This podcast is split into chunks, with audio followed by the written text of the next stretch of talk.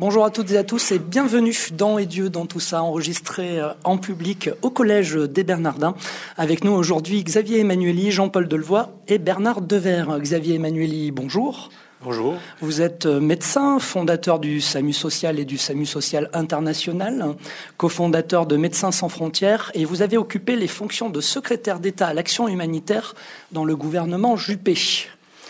Jean-Paul Delevoye, bonjour. Bonjour. Vous êtes président du Conseil économique, social et environnemental. Vous avez été ministre de la fonction publique, de la réforme de l'État et de l'aménagement du territoire dans les gouvernements Raffarin. Vous avez été sénateur, député et médiateur de la République. Bernard Dever, bonjour. Bonjour. Vous êtes prêtre et promoteur immobilier. Vous avez fondé euh, Habitat et Humanisme, qui est un mouvement qui agit pour loger et insérer des personnes en difficulté. Ma première question est pour vous, euh, Jean-Paul Delevoye, parce que j'ai lu en préparant l'émission que vous aviez dit euh, le poste de médiateur de la République m'a fait découvrir une société que je ne connaissais pas.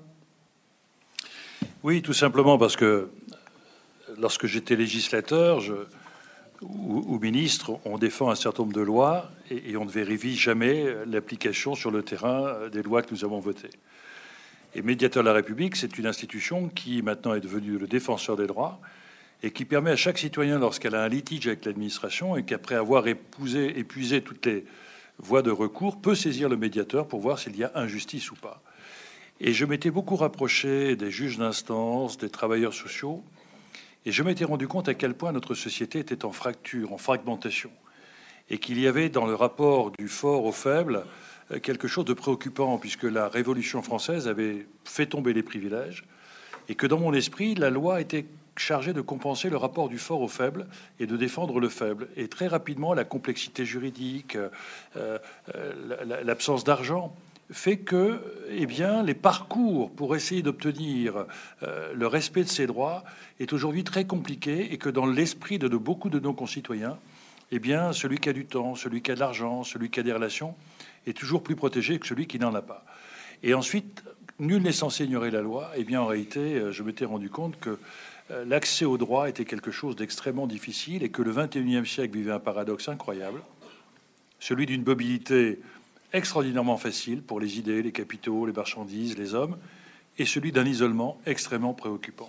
Et nous étions dans une société où, où le silence dans lequel on enferme celles et ceux qui sont en échec est quelque chose de très préoccupant. Euh, et c'était pour moi euh, la découverte d'une société d'hommes et de femmes dont on ne parlait pas, euh, d'hommes et de femmes que l'on ne regardait pas, et avec une espèce d'hypocrisie qui fait que derrière l'abri des normes, quand vous étiez dans la normalité, tout allait bien, les lumières étaient sur vous. Quand vous étiez dans l'anormalité, on compensait l'handicap, mais on ne traitait pas et on ne vous accompagnait pas pour surmonter une difficulté.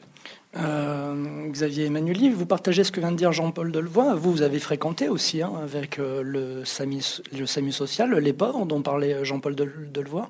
On ne veut pas les voir, c'est ce que vous disiez, hein, si j'ai bien traduit. On, ne veut pas les voir.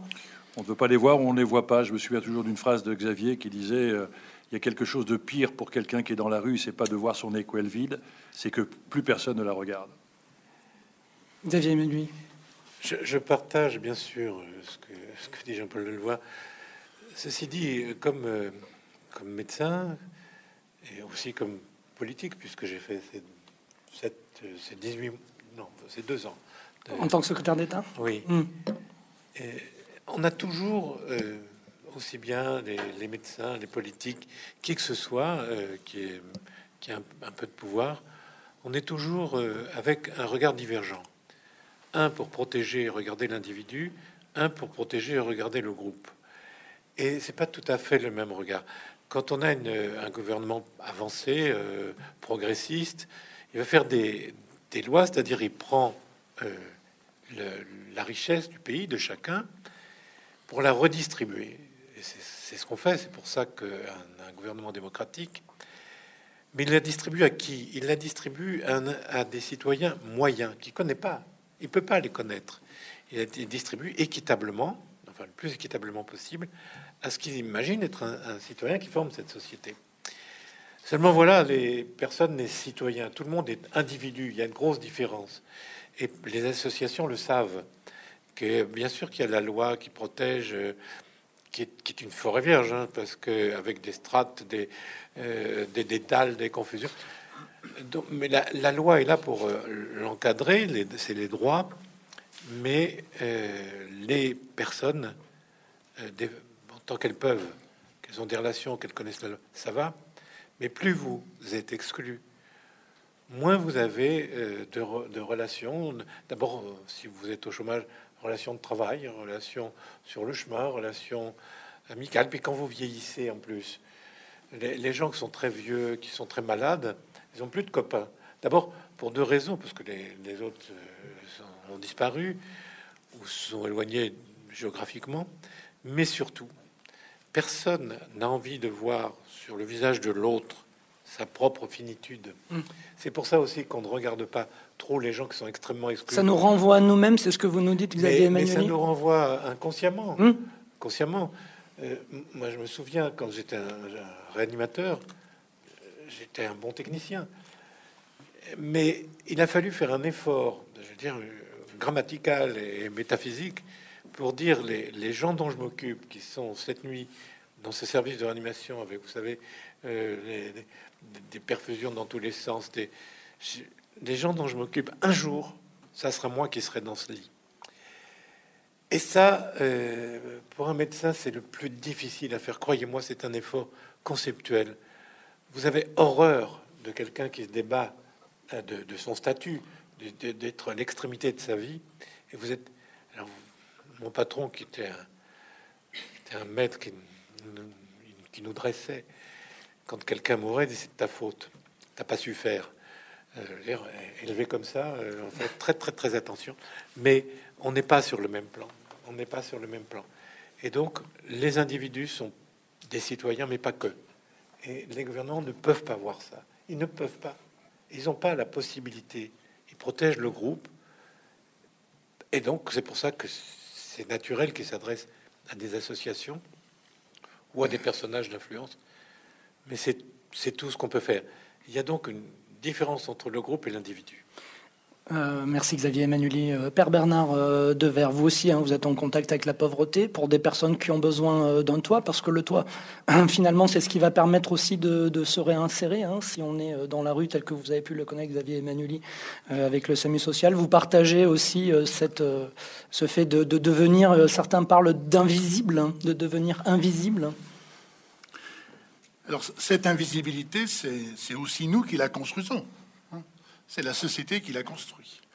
Quand on regarde la façon dont, fait, dont les, agglomérations, les grandes agglomérations en fait, se bâtissent, en fait, on travaille à partir de l'étalement des territoires et ça entraîne naturellement en fait euh, l'éloignement des plus pauvres. Et ensuite, on va dire ah mais ils sont ils sont invisibles. On s'arrange finalement pour construire de l'invisibilité. Quand vous dites on s'arrange, qui c'est qui s'arrange Nous tous, les citoyens, mais la, société, c'est nous, euh, Père Bernard Devers. Bien sûr, la société, c'est nous tous. Hein. si on prend, euh, je vais être très pragmatique hein, sur la question en fait euh, des, permis de construire, par exemple. c'est pas c'est pas les politiques seulement en fait. Hein. naturellement, ils vous donnent un permis de construire. qui aujourd'hui fait les recours mmh. À partir du moment où en fait il y a une visibilité précisément de ceux qui sont en grande fragilité, en situation de vulnérabilité, évidemment, on dit, on est d'accord pour en fait réaliser ces logements, mais pas là, pas là. Ne leur donnez pas une visibilité. Au fond, il y a une sorte de peur. Hein. C'est-à-dire que je crois que c'est pas pas un problème de l'égoïsme. Hein, pas là pour porter des jugements moraux. Euh, mais l'approche un peu éthique, c'est en fait de un peu de, saisir que finalement on est devant ceux qui sont en situation de grande fragilité, ça entraîne d'ailleurs des phénomènes de culpabilisation. Hein. Ah, je crois qu'il ne faut pas non plus euh, les nier. Des, problèmes de peur, effectivement, euh, te dire, et si ça m'arrivait, quoi? Si ça m'arrivait. Donc, en fait, pour euh, tenter de faire en sorte de mettre à distance ces drames, eh bien, on tient ces hommes et ces femmes à distance. Moi, en vous écoutant, là, je, pense à ce, personne SDF qui disait c'est pas grave de ne rien avoir. Ce qui est grave, c'est de ne compter pour rien. Mm-hmm. Hein crois que c'est. Et donc, comment tenter, comment tenter de faire en sorte précisément d'entrer dans une relation où c'est pas une relation d'individu à individu, mais comment euh, notre société, comment sur un plan spirituel, nous pouvons tenter de faire naître la personne? Il y a une grande différence entre l'individu et la personne. L'individu, c'est quand même euh, celui qui est un peu dans l'idée de la puissance, qui pense qu'il va toujours s'en sortir en fait par rapport à lui-même, et que la question de l'autre et de l'autrement et de l'étrange finalement ne l'atteint pas vraiment, alors que naître à cette relation de personne, sans doute d'ailleurs pour pouvoir naître à notre statut de personne, encore faut-il nous éveiller à des situations de fragilité, nos propres fragilités, pour découvrir qu'on a besoin, qu'on a besoin de l'autre, et que cette société, elle ne s'humanisera que précisément lorsqu'on est dans la rencontre de celle à partir de laquelle on découvre aussi que ceux qu'on nomme les invisibles, parce qu'on s'est mis à distance, ils ont aussi quelque chose à nous apporter. C'est effectivement ce qu'a bien souligné Joseph Wrezinski hein, quand il dit ne faisons pas pour, ne faisons avec, avec, avec. parce qu'ils vont aussi nous apporter une richesse. Et peut-être que le drame, le drame de cette invisibilité, c'est précisément le fait que finalement, on ne pense pas qu'ils ont cette richesse hein, mm. et qu'il reste les autres. Mais en fait, il y a deux façons de dire euh, l'autre. Je peux le dire avec une forme de mépris et de dédain, de distance. Puis je peux dire aussi, euh, finalement, il est autre. C'est-à-dire, il a une richesse que je n'ai pas. Ça vaut la peine, en fait, aussi d'entrer dans cette relation de partage. Xavier Emmanuel, vous vouliez rebondir? Non, je ne voudrais pas m'agripper au micro comme ça. On laissera la parole après à Jean-Paul Delvoye. Je vous en prie, Xavier Emmanuel. Simplement, il a éveillé un souvenir, euh, Bernard Devers, quand il parle de, l'invisibilité. Je me souviens, euh, je, travaillais à l'époque à, Nanterre, c'était là où la police amenait les, les gens qu'elle ramassait. Elle avait le droit d'ailleurs. Hein délit de vagabondage, délit de mmh. mendicité. Il y avait une brigade spéciale et déposait à Nanterre. Quand je dis déposé, ouais, c'était du. Et euh, j'avais l'idée du plutôt que d'avoir les flics euh, pour les ramasser.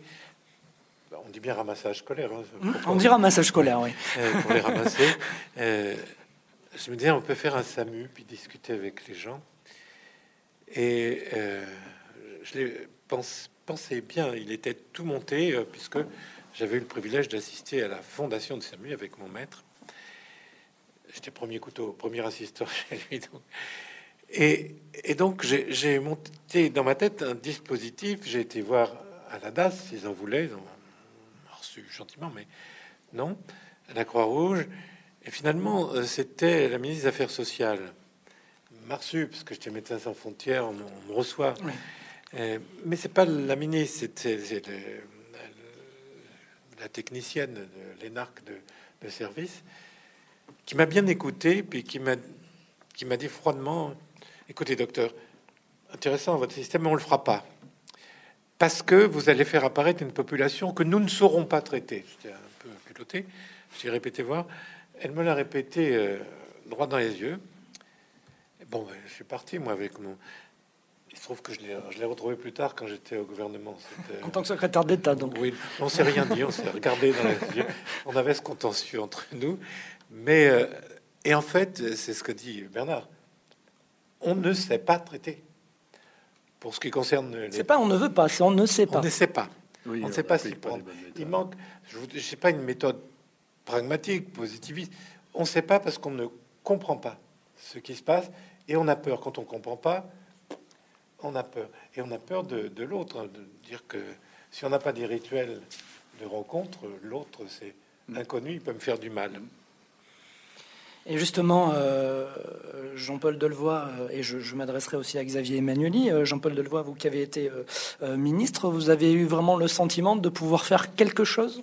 En tant que ministre. Hein. Je rappelle que vous étiez ministre de la réforme, entre autres, de l'État et de l'aménagement du territoire, ce qui nous amène aussi euh, à l'habitat. À l'habitat. Oui, Vous avez eu le sentiment de pouvoir faire quelque chose ou finalement on peut rien faire? Si, si, non, mais attendez, d'abord, si, si euh, quelqu'un qui s'engage dans l'action publique pense qu'il ne peut rien faire, autant qu'il démissionne tout de suite, puisque le politique, c'est l'art de transformer l'impossible en possible.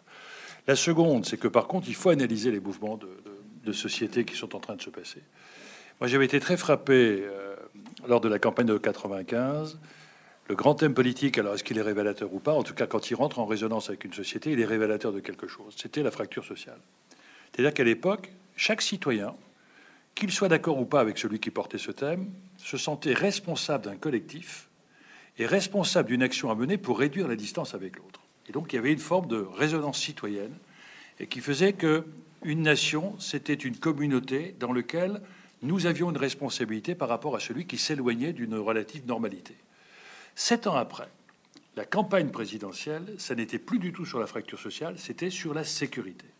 Et l'analyse que j'en faisais à l'époque, c'est que l'on avait brusquement changé de société, où ne croyant pas à la réussite du collectif, je transférais au collectif mes devoirs, je lui réclamais des droits, et surtout je demandais au collectif de me protéger de l'autre.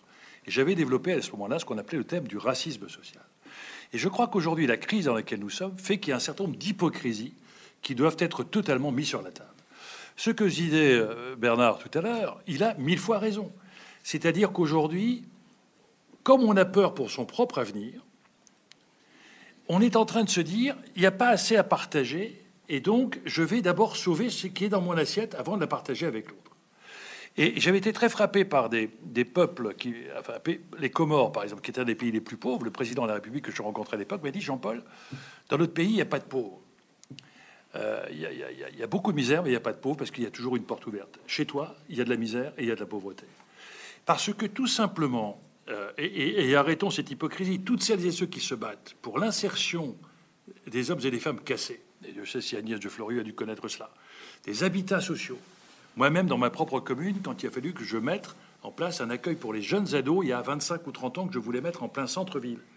Quelles sont les premières résistances? C'est les voisins c'est celles et ceux qui vous côtoient en disant écoute, je suis, qui sont les premiers à dire mais moi je ne suis pas raciste, mais je veux pas d'étrangers chez moi. Je suis pour l'intégration des jeunes, mais tu, surtout tu ne me mets pas un foyer de jeunes à côté de chez moi. Je suis pour les logements des défavorisés, mais tu fais pas ça chez moi. Donc nous sommes aujourd'hui devant un vrai problème de rejet de ce qui est anormal parce que l'anormalité fait peur.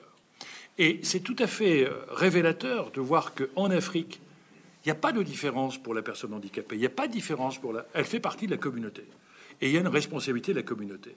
Et nous, au Conseil économique, social et environnemental, on a eu une très belle étude qui a été rendue par Bruno Pallier, qui consiste à dire on doit passer du coût social à l'investissement social, et on doit passer de la notion d'intégration, qui est une responsabilité individuelle, tu es exclu du système scolaire, euh, économique, etc. C'est à toi de te débrouiller pour rentrer et je te donne les aides pour y rentrer et je te fais des aides de compensation. On doit passer de ce schéma-là de responsabilité individuelle de celui qui est en échec à une responsabilité collective d'inclusion.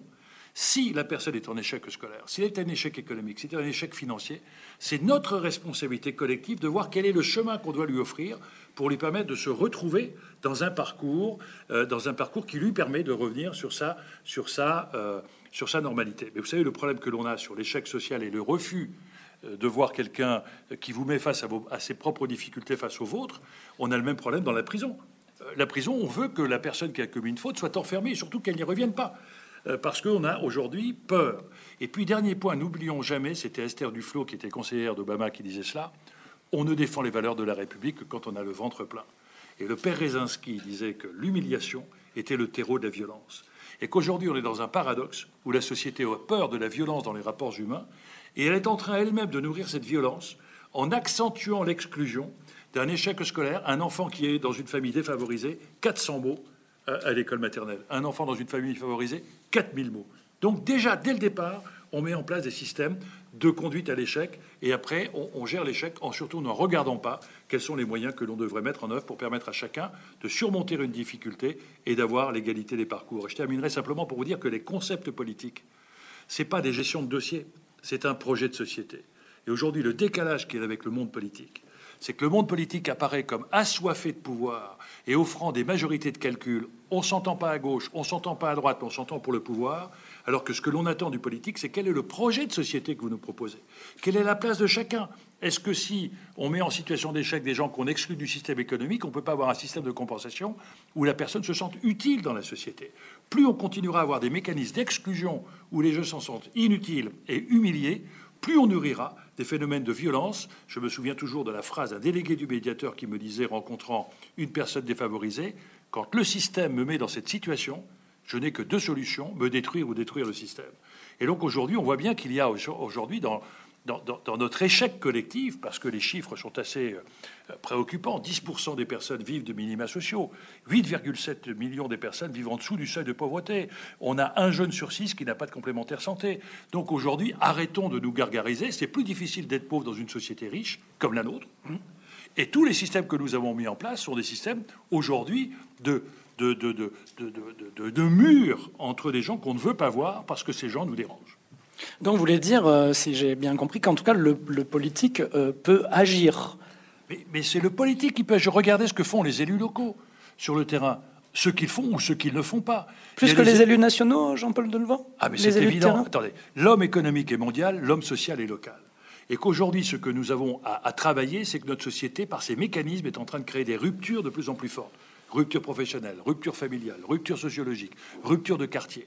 Et, l'on voit bien ce que disait Xavier et vous-même, Bernard, vous le connaissez, c'est qu'on voit bien que c'est dans les mêmes quartiers que se concentrent les échecs. C'est là où il y a les taux de chômage les plus élevés, les taux de revenus les plus bas, les taux d'échec scolaires les plus importants et les taux de précarité les plus importants. Pourquoi? Parce qu'on a la localisation de l'échec et l'évasion de la réussite. Et aujourd'hui, la lutte les, identités socio-spatiales sont en train de remplacer la lutte des classes.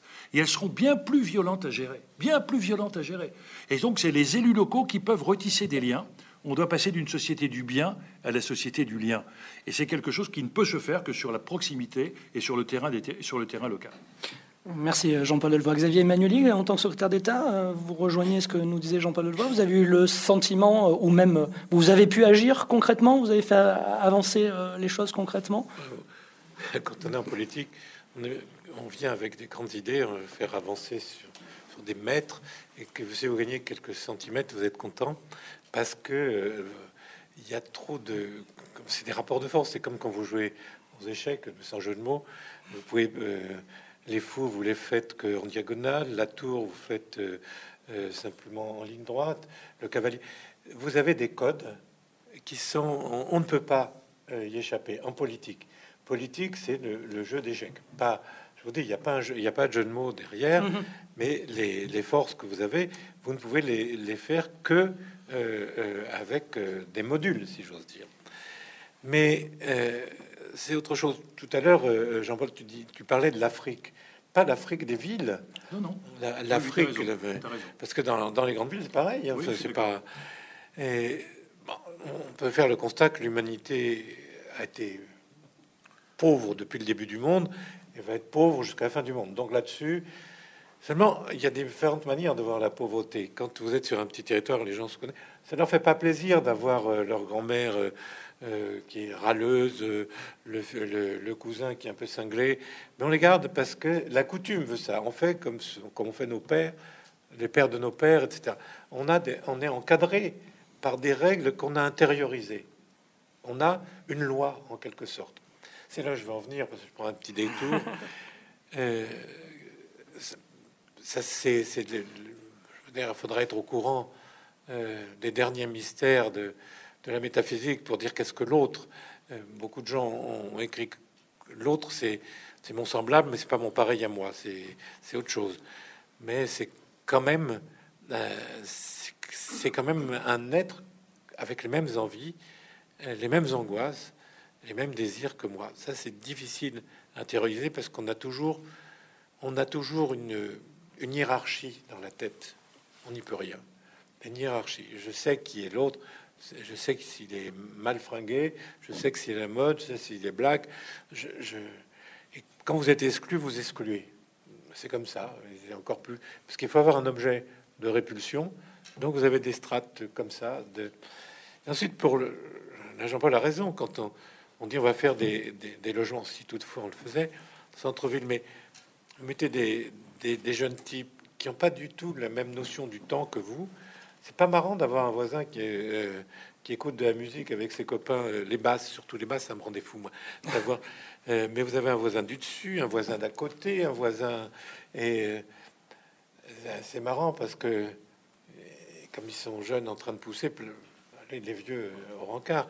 Donc il y a une compétition qui remonte à la nuit des temps.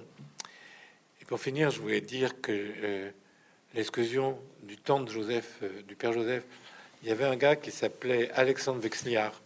et qui, est un, psychosociologue et qui a écrit un livre magistral qui s'appelle Le Clochard. Il a fait des interviews euh, au bord de la Seine, dans des bistrots, dans les rades comme ça, infernaux. Il a déduit qu'on avait quatre, quatre stades dans l'exclusion. Le, stade d'agression, vous n'êtes pas en phase, vous le savez, et, donc vous, combattez. Mais plus vous êtes agressif, plus on vous rejette. Plus on vous rejette, plus vous êtes agressif. C'est le stade d'agression. Et après, même si vous faites des efforts, vous dites, mais dans le fond, c'est peut-être pas la société qui est mal ajustée, c'est peut-être moi. Et à ce moment-là, c'est dépression, euh, dépression d'image. Euh, puis c'est là où on, use de l'alcool, de la drogue, on se suicide, parce qu'on n'y arrive pas. Puis il y a un retour narcissique. La troisième phase, c'est le stade de fixation dit, mais dans le fond, ben, je suis comme ça, puis c'est comme ça. Vous, c'est métro, boulot, dodo, euh, bobonne. Euh, moi, je vais où je veux, je fais ce que je veux, je bois où, quand je veux. Et, et donc, ça, c'est le stade de fixation le pire, parce que on n'a plus envie d'évoluer. Et, les gens peuvent rester, puis scinte avec l'alcool, avec euh, la misère, la malbouffe. Et on a un quatrième stade, le stade d'abandon, et on est livré à la charité. Euh, et donc, il l'avait bien décrit. Pour moi, ça m'a beaucoup, beaucoup servi. Et puis, euh, dans le fond, je vais oser, mais encore que je le perds à côté, ça va être un peu dur. Mais tout ce que j'ai vu et tout ce que disent les gens tout le temps, je veux être regardé, je veux être aimé. Voilà. Et je veux être aimé. Euh, je veux être aimé parce que je suis un, bébé. Je veux être aimé parce que je suis jeune. Je veux être aimé parce que je suis puissant et politique. Je veux être aimé parce que je suis malade, parce que je suis misérable, parce que je vais mourir, parce que je suis. Je veux toujours être aimé. Seulement, comme on est un, on veut être aimé, mais on est un peu radin en amour. Euh, et donc, on n'en donne pas assez, mais on veut tout. Et donc, euh, voilà. C'est. Je crois qu'il faut une ossature spirituelle pour supporter l'autre. On veut bien être aimé, mais qu'est-ce qu'on fait? Père Bernard Dever. Oui, moi je voudrais revenir sur la question de, la réussite. C'est euh, Dietrich Bonhoeffer hein, qui a beaucoup euh, réfléchi, ce grand spirituel hein, qui a lutté contre le nazisme. Il dit finalement comment, comment mon peuple, un peuple cultivé, a sombré euh, finalement au regard de cette fascination du, nazisme. Alors, il, y a toute une réflexion spirituelle et en disant, euh, finalement, c'est en fait parce que ce peuple était pris de réussite. Et quand on s'inscrit au cœur de cette approche euh, de vouloir à tout prix euh, réussir, alors on vient dans une approche d'exclusion et on se met finalement à ne plus être capable de résister à l'égard de ce, de ce qui enferme. Je prends un exemple, euh, au fond, cette banalité, cette banalité de la, de la différence, on la voit pas, on l'a souligné tout à l'heure, ça entraîne l'invisibilité d'hommes et de femmes que, dans une approche spirituelle, ce sont euh, des frères et des sœurs. Absolument terrible. Je pense à, à, une opération à Lyon, donc. Euh, où le, proviseur du, lycée du Parc, qui est un des grands lycées français qui, prépare précisément des étudiants euh, aux grandes écoles, et donc c'est euh, aussi cette approche de la réussite. Et il s'est dit quand même, c'est pas, pas juste, quoi, que de, voir que sur 1800 élèves, j'ai pratiquement aucun élève issu des quartiers sensibles. Alors, il s'interroge, etc il va voir le préfet, et le préfet, euh, qui est un homme d'une grande ouverture aussi, euh, lui dit, ben écoutez, euh, il y a une opération qui se réalise, bon ici c'est avec Habitamalis, mais ça pourrait être avec d'autres, comment on va demander en fait à l'association de prévoir des logements pour des populations, pour des jeunes qui sont en, difficulté. Alors ça a posé un vrai problème dans le quartier, naturellement, on a mis des recours pendant, pendant des années, etc. on a entendu en fait précisément euh, des familles dire euh, non seulement en fait ils accueillent des personnes fragilisées dans notre quartier, mais en plus ils vont leur permettre en fait un certain nombre de jeunes de rentrer en fait euh, en classe prépa, donc en fait ils vont être en concurrence avec nos enfants. C'est absolument terrible, hein, c'est absolument terrible. Et vous me permettrez euh, ici, puisqu'en fait, et Dieu dans tout ça, alors euh, précisément dans ce quartier où il m'était donné une fois par mois d'assurer une célébration, euh, une personne s'avance à la sortie de la messe dans l'église et elle me dit écoutez, Père de Verre, il faut qu'on vous dise quoi. Vous nous faites vraiment beaucoup de tort. Ah, quel tort ah, Vous vous rendez compte, en fait, ce quartier est un quartier tranquille. On est entre nous. Hein, et vous, il faut absolument que vous allez chercher, en fait, euh, des gens qui vont mettre du désordre. Y a des propos extrêmement durs par rapport, en fait, à des gens qui sont d'origine étrangère. Alors je lui dis, écoutez, quand même, madame, on a partagé ensemble la parole, quoi cette parole, c'est pas la mienne, c'est la, vôtre qui vous fait venir. Alors elle me dit non, mais dites donc, s'il faut encore croire à l'évangile. Ah. oui, mais c'est très révélateur. Eh bien, c'est, je crois que c'est, tout à fait révélateur. C'est-à-dire, en fait, ce que vous avez souligné, cette sorte, en fait, d'une crispation d'une société, et qui, au cœur de, et qui, euh, dans cette approche de la peur, se dit aujourd'hui, en fait, c'est une société qui est ensuite une société bloquée ne nous étonnons pas. Problème de la fascination de la réussite. Moi, je voudrais euh, dire cela, c'est cette expression très juste, cette réflexion aussi euh, de Simone Veil, la philosophe, dans ce très beau livre, La pesanteur et la grâce. Et elle dit Dieu ne peut aimer en moi que ma capacité à m'effacer, comme lui, lui le Tout-Puissant, lui le Créateur, s'efface pour me permettre d'être. Eh bien, notre société, dans le blocage qu'elle connaît, si en fait elle n'a pas l'audace spirituelle d'essayer en fait de susciter un certain effacement pour finalement gommer ces grandes injustices, ces grandes iniquités qui ne font que s'aggraver, alors cette société risque bien de sombrer dans l'absurde. Mmh. Même si on peut apporter éventuellement des réponses différentes sur la réussite. Ah Parce qu'il peut y avoir plusieurs réussites. Il y a des gens qui estiment réussir leur vie en partageant. Ah oui, moi j'entends bien, mais j'entends hein cette, voilà. cette fascination qui conduit à dire à l'autre voilà. il n'a pas sa place. Voilà. Il n'a pas sa place. Hein. je suis et moi, je ne suis pas, naturellement, euh, je suis aussi dans cette perspective. Nous avons un devoir, c'est précisément d'entrer en résistance contre un pessimisme, bien évidemment. Et quand vous avez euh, souligné de dire que l'homme politique, c'est en fait l'art de rendre. Euh, des choses qui apparaissent impossibles et de les rendre possibles. Mais c'est pas une réussite au sens en fait où on l'entend. C'est aussi une réussite à partir de laquelle il faut pouvoir faire réussir ensemble. Sinon, en fait, on ne fait qu'aggraver des situations difficiles. D'accord. Si Jean-Paul Deloy. Si je rajoutais, je, je, pense que vous avez soulevé un problème qui est, à mon avis, fondamental et sur lequel nous devrions tous les uns et les autres réfléchir. C'est la problématique de l'altérité. Nous sommes dans une société qui refuse l'autre à partir du moment où l'autre est différent. Et c'est quelque chose qui est assez pathétique. Parce qu'en fin de compte, quand on stigmatise la différence, on écrase l'individu. Quand on valorise la différence, on transcende l'individu.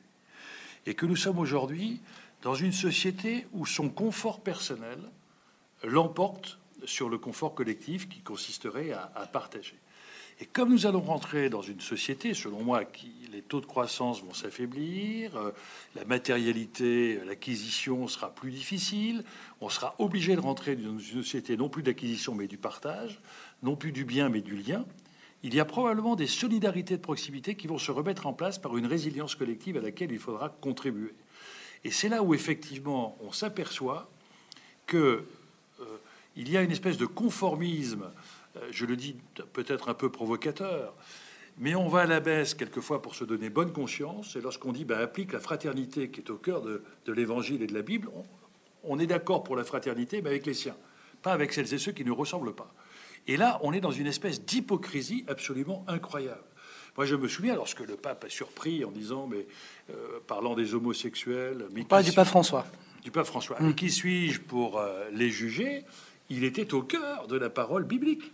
Mais ça a créé des traumatismes absolument incroyables. Lorsqu'il convoque aujourd'hui, alors que notre regard sur la mutation de l'humain est aujourd'hui aussi important par l'avancée des sciences, là, il va falloir s'accrocher à l'adaptation euh, d'un certain nombre de, réflexions sur l'accompagnement de la famille, l'accompagnement de l'éthique et de la science. Et c'est intéressant parce que on est passé d'une société où la science nous faisait reculer les limites du possible. Et on était dans un moment où le progrès était compréhensible par l'homme. Aujourd'hui, le progrès et les, technologies sont en train de dépasser l'endettement des hommes. Savez-vous que pour euh, les finances, Un trader haute fréquence fait 27 000 opérations par seconde? Impossible à maîtriser. Euh, en génétique, on est capable aujourd'hui, on est à la lettre B des neurosciences, c'est pas au tout bib que je vais parler, et donc on est en train d'imaginer éventuellement la potentialité d'une maladie génétique d'un 40 ans. Donc les débats politiques seront sur quelles sont les limites que l'on doit fixer et qui vont évidemment être complètement campés sur des débats de caractère euh, moral, de caractère humanité. Quelle est la part de l'humain que je dois, le regard sur l'humain doit être aujourd'hui précisé. Et c'est à mon avis quelque chose qui est totalement passionnant et totalement effrayant, parce que l'on peut basculer dans la dictature et l'oppression de l'humain, ou au contraire dans le respect de l'humain et d'avoir une, une, conduite politique et collective euh, beaucoup plus respectueuse de la dignité de la personne. Mais on est dans des moments de bascule. Mais ça veut dire qu'en fait, il y a aujourd'hui vraiment Bernard Devers, puis Xavier Emmanueli après. Oui, un appel à faire réussir le lien. C'est le lien qu'il faut réussir. Absolument. Xavier Emmanueli. Oui, mais il, y a, il nous est arrivé une petite catastrophe depuis les années 50. C'est ce que Jean-Claude Guilbault appelle la déréalisation de la réalité. En d'autres termes, on est les, les jeunes en plus, qui jouent avec les jeux vidéo, la télé, etc. On est la civilisation de l'image. Mmh. Et on voit son prochain à travers le scénario. Euh, et les choses sont légitimes quand on a été légitimé par l'image à la télé. On voit des gamins euh, qui, tabassent leur institutrice, euh, font tourner ça en boucle. C'est extrêmement rigolo. Sauf que c'est pas pas un vrai drame puisque elle va aller dans un autre scénario.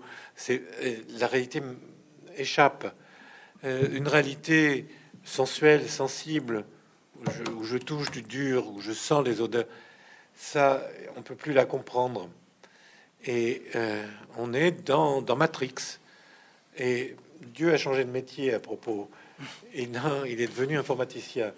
dire, on est des avatars euh, dans des puissants ordinateurs du futur qui mettent en scène la réalité.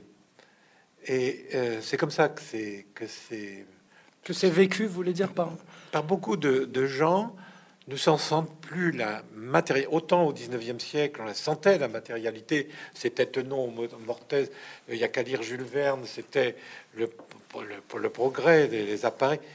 Autant notre époque, l'époque de l'image, a dématérialisé. Regardez les informations qu'on a. Euh, d'abord, ça dépend, le projecteur met euh, euh, son intérêt. C'est qu'à regarder les, les, coins reculés au fond de l'Afrique, du Pakistan. Ça n'existe pas.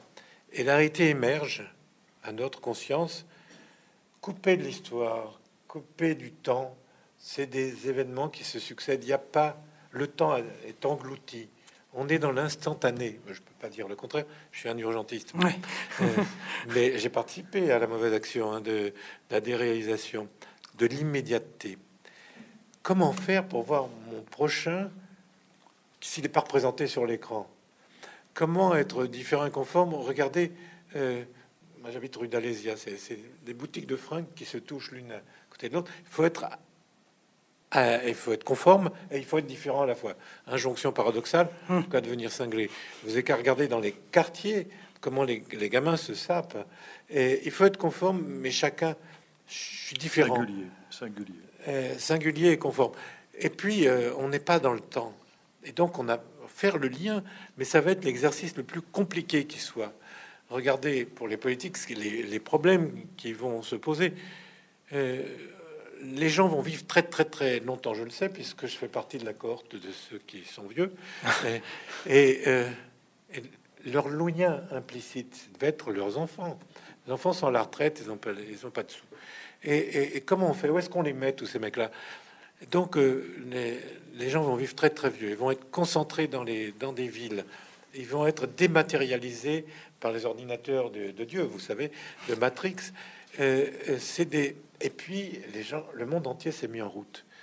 Les migrations, attendez, on va pas mettre des barbelés autour de Paris, autour de la France.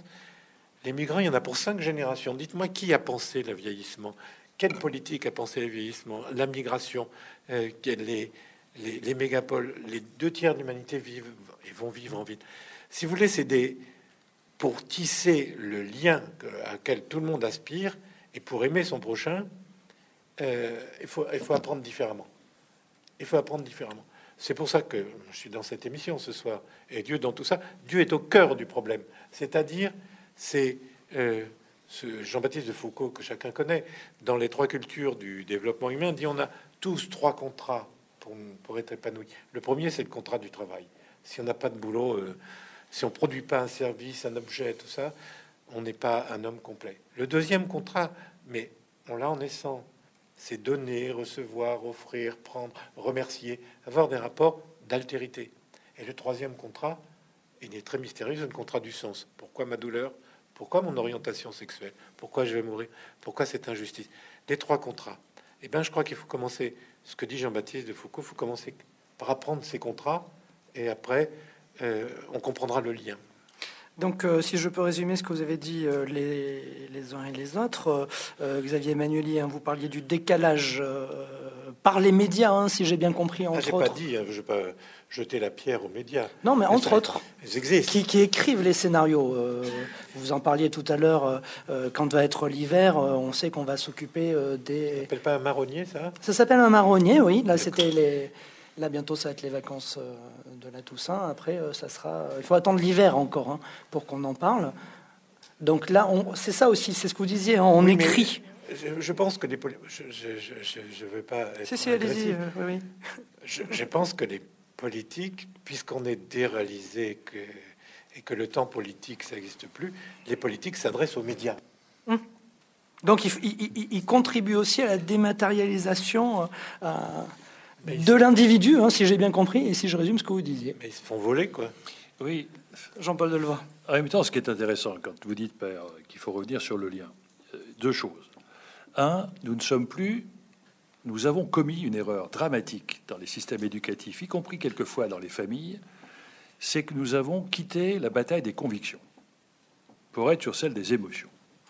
Donc nous sommes dans des démocraties où la rumeur l'emporte sur la vérité et où les émotions, les médias peuvent faire un dégât considérable. Ce qui fait que politiquement, il y a des sujets dont on n'arrive plus à parler.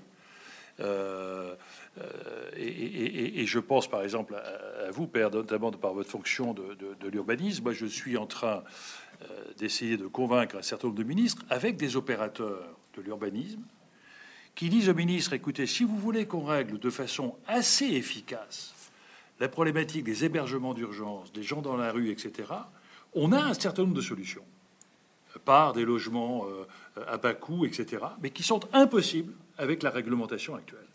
Donc, où le pouvoir politique peut-il agir pour accepter cet aspect dérogatoire? Eh bien, généralement, on, moi j'avais dit pourquoi vous mettez pas des bungalows pour euh, dans six mois régler le problème des gens?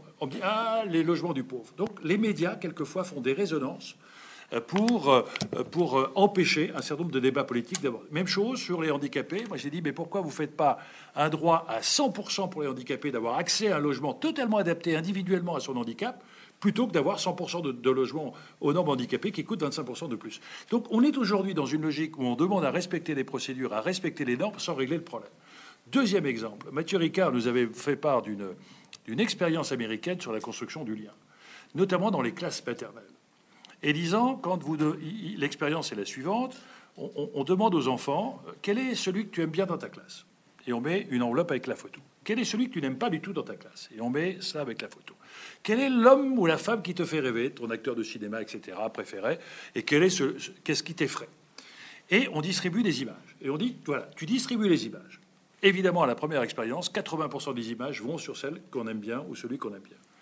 Ils ont un module de travail pendant six mois.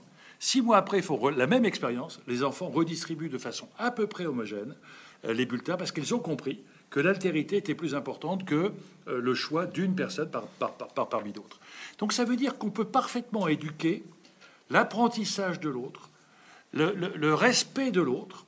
Et une de mes angoisses, c'est qu'aujourd'hui, le refus de l'altérité est bien plus grave que les discriminations. Et nous sommes dans cette mécanique où aujourd'hui, on refuse l'autre tant qu'il n'est pas dans la- quand il est en différence avec moi.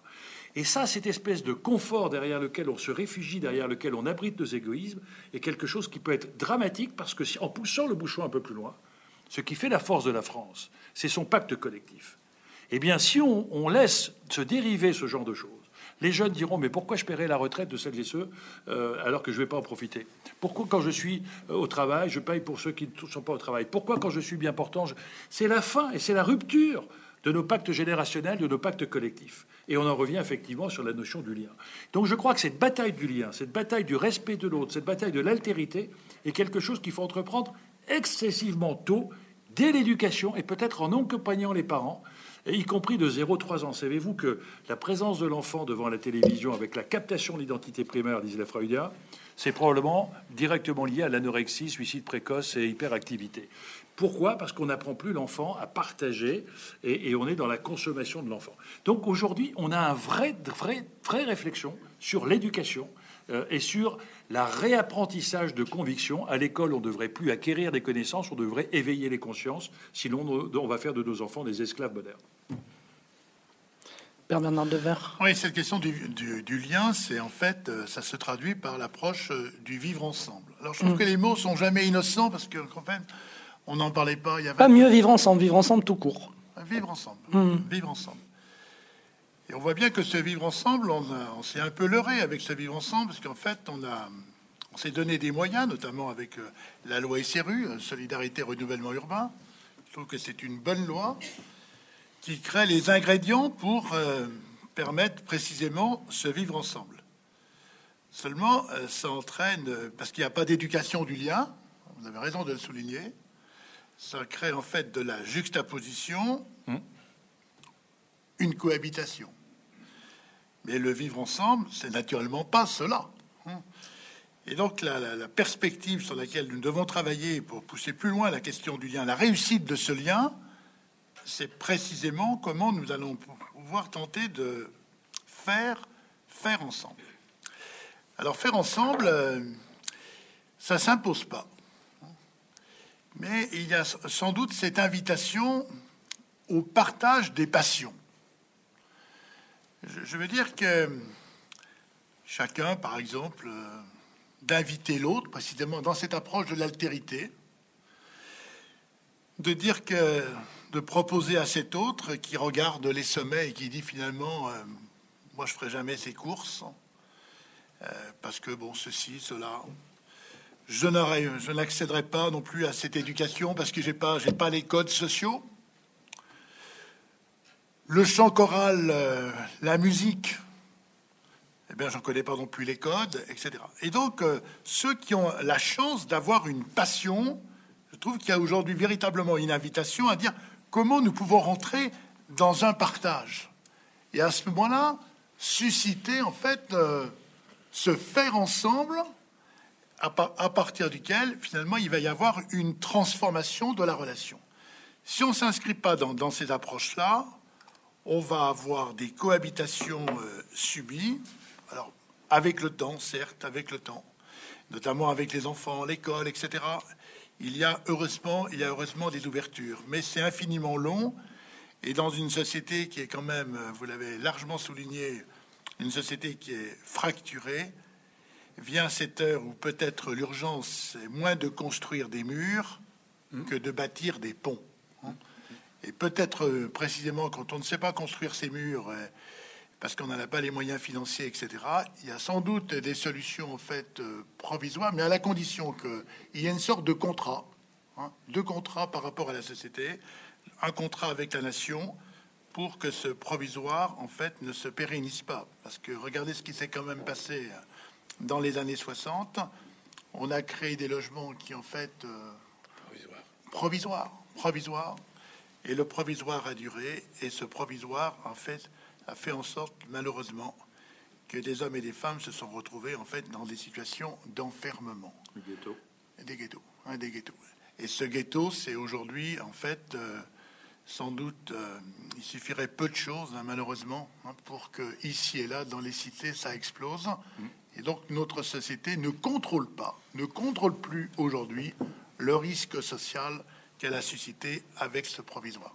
Vous voulez dire que c'est explosif Jean-Paul Delevoye, je vous vois acquiescer. Euh, Père Bernard Devers dit que c'est explosif dans les cités, mais peut-être pas que dans les cités en plus, on dit. Hein. C'est intéressant comme. comme ah, il y a longtemps que moi j'ai développé l'analyse selon laquelle nous étions avec deux sociétés, voire trois sociétés sur le même territoire. C'est-à-dire qu'il y a la société classique dans laquelle chacun ici se reconnaîtra. On a nos codes, on a un salaire, on a une situation sociale, on a une localisation de son logement, de son école, etc., etc. Et, à la limite, on a tous le même code, on parle tous la même chose. Et puis, il y a une société de gens exclus qui, de toute façon, euh, ont leur économie souterraine, euh, ont leur police, ont leur hiérarchie, euh, ont, ont des systèmes de trafic parallèles qui assurent leur survie dans un certain nombre de quartiers, parce qu'il y a un échec collectif, la survie ne se fait que par les trafics de drogue, de prostitution ou de trafic parallèle. Il faut que les choses soient claires. Mais on refuse cette réalité, et à l'évidence, on la refuse d'autant plus que, bien évidemment, nous sommes responsables de cet échec. Moi, quand je vois le système scolaire mettre en 150 000 jeunes par an en échec scolaire. Dix ans après, c'est 1 500 000 jeunes. Quand on sait que ces gens-là auront des difficultés d'avoir l'emploi, on accepte 750 000 personnes qui, de toute façon, seront au chômage. Qu'est-ce qu'on en fait? Ces gens-là ont besoin de survivre. On ne défend les valeurs de la République que quand on a les ventres pleins. C'est difficile de parler de valeurs et de morale à quelqu'un qui ne s'est pas donné à manger à ses enfants parce qu'il n'y a pas d'argent, que le frigo est vide et que l'huissier est à la porte. Donc soyons attentifs. C'est facile de faire la leçon de morale euh, quand on est en situation à peu près confortable par rapport à quelqu'un qui a le ventre creux. Donc soyons attentifs à ça, nous ne sommes pas dans la même résonance. Et que nous avons voulu construire des équations, mettre les gens en équation. Nous n'avons jamais réfléchi sur les comportements humains et sur la façon dont chacun puisse valoriser sa réussite. Alors, je suis d'accord avec vous sur l'obnubilation de la réussite, y compris d'ailleurs à l'école. On veut tous avoir une note pour savoir si on est supérieur, si son enfant est supérieur à celui de son voisin. Mais de l'autre côté, on est une société qui valorise des échecs. Si tu échoues à l'école, tu es nul. Si ta femme est partie, tu es nul. Si tu as déposé le bilan, tu es nul. Et aujourd'hui, on devrait réfléchir à la valorisation des talents. Je ne crois pas à l'égalité des chances, des chances, ça c'est l'utopie libérale. Je ne crois pas à l'égalité des situations, c'est l'utopie collectiviste. Je crois à l'égalité des parcours. Comment faire en sorte qu'un projet de société sur d'autres sociétés puisse faire en sorte que chaque personne, là où elle se trouve, soit garantie qu'on va l'accompagner jusqu'au maximum de ses talents? Jusqu'à sa potentialité maximum, qu'elle découvre elle-même les talents qu'elle possède, alors que quelquefois, parce qu'elle est en situation d'échec, elle est enfermée, elle est humiliée, elle est dans un autisme social, et elle ne croit même plus en elle-même, elle a une mésestime de soi. Donc c'est un vrai problème culturel, c'est aujourd'hui faire en sorte que les gens soient révélés à eux-mêmes par euh, la capacité de développer leurs talents. C'est très biblique, ça. Développer ses talents, Jean-Paul Delevoye. Je ne sais pas si c'est biblique. En tout cas, c'est fondamental. Notre enseignement est anxiogène. Notre management est anxiogène. Euh, généralement, on est dans la sanction et non pas dans la valorisation. Vous ne pouvez pas. Moi, j'étais très frappé, Saint-Exupéry. Euh, quand une rose éclot dans un jardin, tous les jardiniers s'émeuvent. Ils l'isolent, ils la soignent, ils la développent. Et ils disaient pour les hommes, c'est dommage, il n'y a pas de jardinier d'hommes. Et combien de Mozart on assassine? C'est qu'on a. Xavier Menelli. Je voudrais mettre des. Pardon, je suis d'accord avec toi 100%. Néanmoins, néanmoins, euh, on est une société, on l'a voulu comme ça, euh, d'expertise quand même. On veut que les gens soient experts et l'éducation est faite en favorisant l'intelligence abstraite, l'intelligence qui conduit euh, à l'école polytechnique, à l'ENA, enfin, etc. Ça, c'est les cas d'or. Euh, mais il y a d'autres intelligences. Il y a l'intelligence technique. Et par exemple, MSF, MSF qui a eu j'ai suivi toute sa carrière, tu sais bien, mais elle a eu le prix Nobel. Pourquoi? Parce qu'elle a su travailler sur le terrain avec des logisticiens. C'est pas les médecins qui ont fait la, grandeur. C'était les mecs qui savaient faire euh, les télécommunications, les communications, l'énergie, la distribution. Ils savaient dédouaner à leur façon les trucs de frontière. Donc c'était les gens de, les gens terrain qui avaient une intelligence pratique. C'est vrai qu'après, pour quand ils faisaient de la sanitation, on expliquait le microbe, euh, le virus. Euh, là, ça, ça accrochait pas. Ils n'avaient pas ça comme culture. Et puis il y a l'intelligence affective. Qui on met auprès des, personnes âgées, euh, des plus ou moins dépendantes? Eh bien, on met des gens en insertion, c'est-à-dire que même sont fragiles. Qu'est-ce qu'on va avoir comme, comme lien là? Ben, on va avoir dans les EHPAD, quand on va bourrer les EHPAD avec les personnes âgées. Alors, mamie, on a passé une bonne nuit.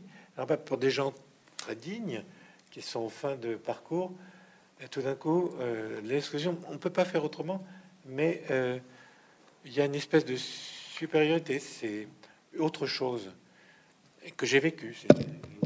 Pardon, parabole.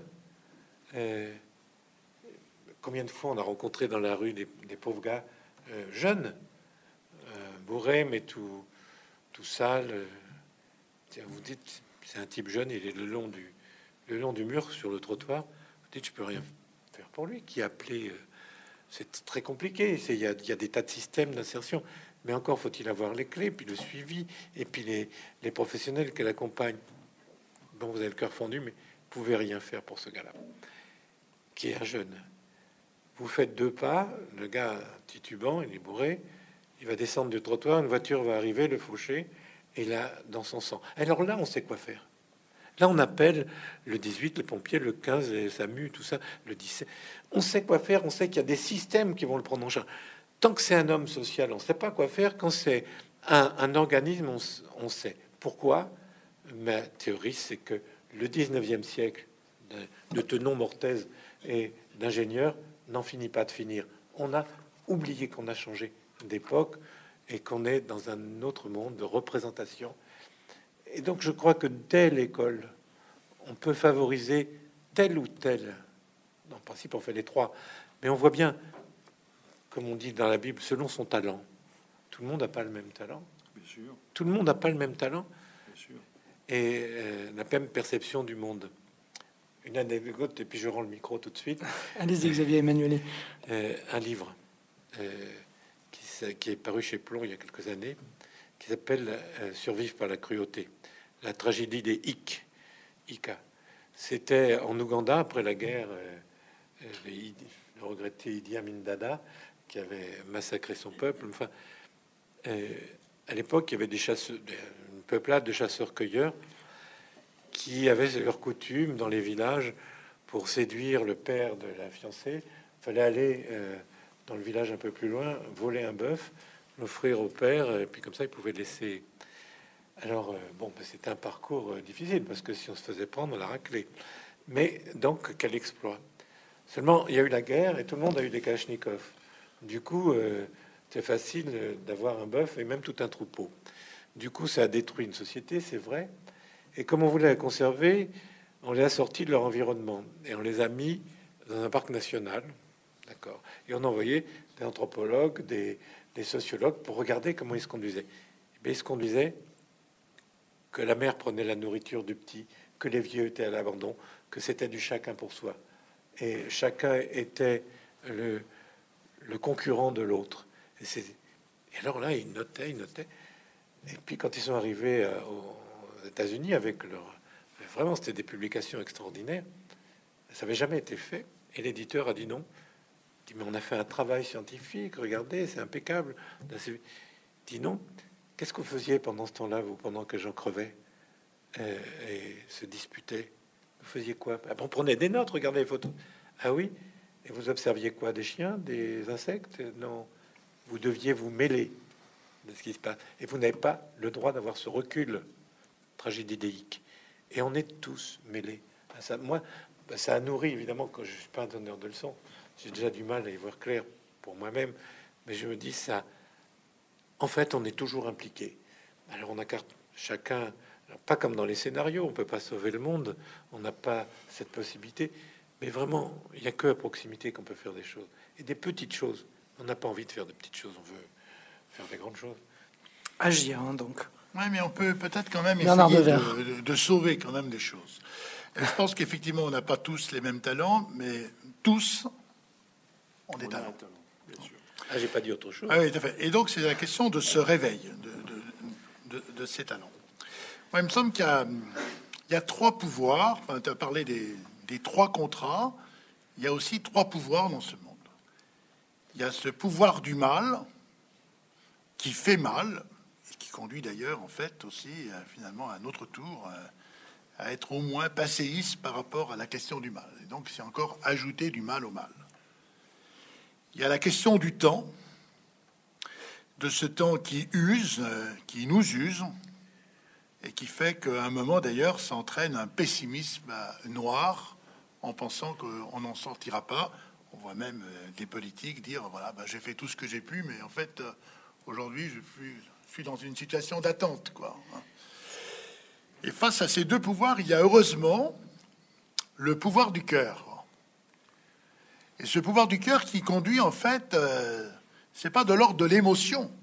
Encore que l'émotion, c'est un, c'est une vraie parole, enfin aussi. Hein. Mais euh, c'est le pouvoir du cœur, c'est aussi une approche à partir de laquelle finalement on va entrer en résistance pour dire non à l'inacceptable. Et je trouve qu'il y a sans doute une invitation à voir comment nous pouvons davantage partager cet esprit de résistance pour dire voilà ce que nous ne voulons plus supporter. Par il n'est pas, il pas normal que dans une société comme la nôtre, il y ait 600 000 gosses qui sont victimes deux fois du mal logement. Hein. Victimes aujourd'hui dans des conditions euh, de vie euh, qui entraînent, en fait, euh, qui condamnent leur avenir. Hein, qui condamnent leur avenir. Est-ce que le fait qu'ils soient mal logés, ils peuvent pas préparer leur avenir, donc bah sont condamnés deux fois. Hein. c'est ce que vous dites, Père Bernard Devers. Mais oui, aujourd'hui, quand on est dans des situations en fait aussi difficiles, vivre dans des squats, vivre dans, dans, des taudis, ou lorsqu'en fait le reste pour vivre ou le reste à vivre pour des familles ne leur permet pas de pouvoir de se maintenir, simplement de se maintenir dans leur logement, et qui sont conduits en fait euh, constamment en fait euh, à faire de passer de toit en toit, vous voyez ce que ça peut donner. Que ça peut donner aussi le Père Joseph. Comment? Ça peut donner aussi le Père Joseph. Alors ça peut donner le Père Joseph, et bien sûr qu'il y aura toujours des hommes et des femmes qui vont se lever et qui vont dire, euh, voilà. Mais pour un père Joseph. Combien de. Oui. Combien, en fait, et précisément, ça a été la lutte du père Joseph Redansky. Il a dit, mais, enfin, il faut entendre sa colère. Hein. Et je crois que cette colère, je crois que.